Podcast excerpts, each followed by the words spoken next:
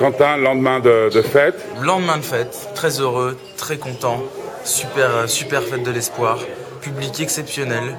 Euh, et en plus, j'ai réalisé un de mes rêves. Alors là, personne n'est au courant et ça va étonner beaucoup de monde. Euh, je, ne sais pas ce que c'est que d'être fan d'un artiste, vraiment. J'ai jamais été fan, je suis toujours très étonné quand je vois les, les gens venir vers moi, me demander l'autographe, tout ça. Sauf d'un groupe. Mais quand je te dis fan, c'est que j'ai tous les albums et que je peux te réciter les textes par cœur.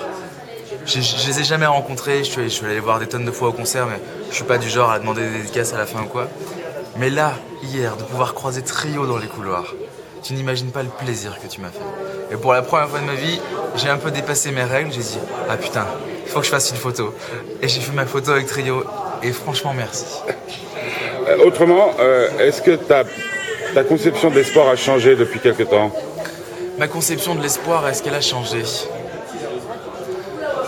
Pas vraiment parce que, parce que je, fais partie de ces artistes qui s'engagent beaucoup et, euh, et c'est vrai que des, des, des, euh, des manifestations humanitaires comme la fête de l'espoir, c'est ce que c'est un peu la traduction de ce que j'ai de l'espoir.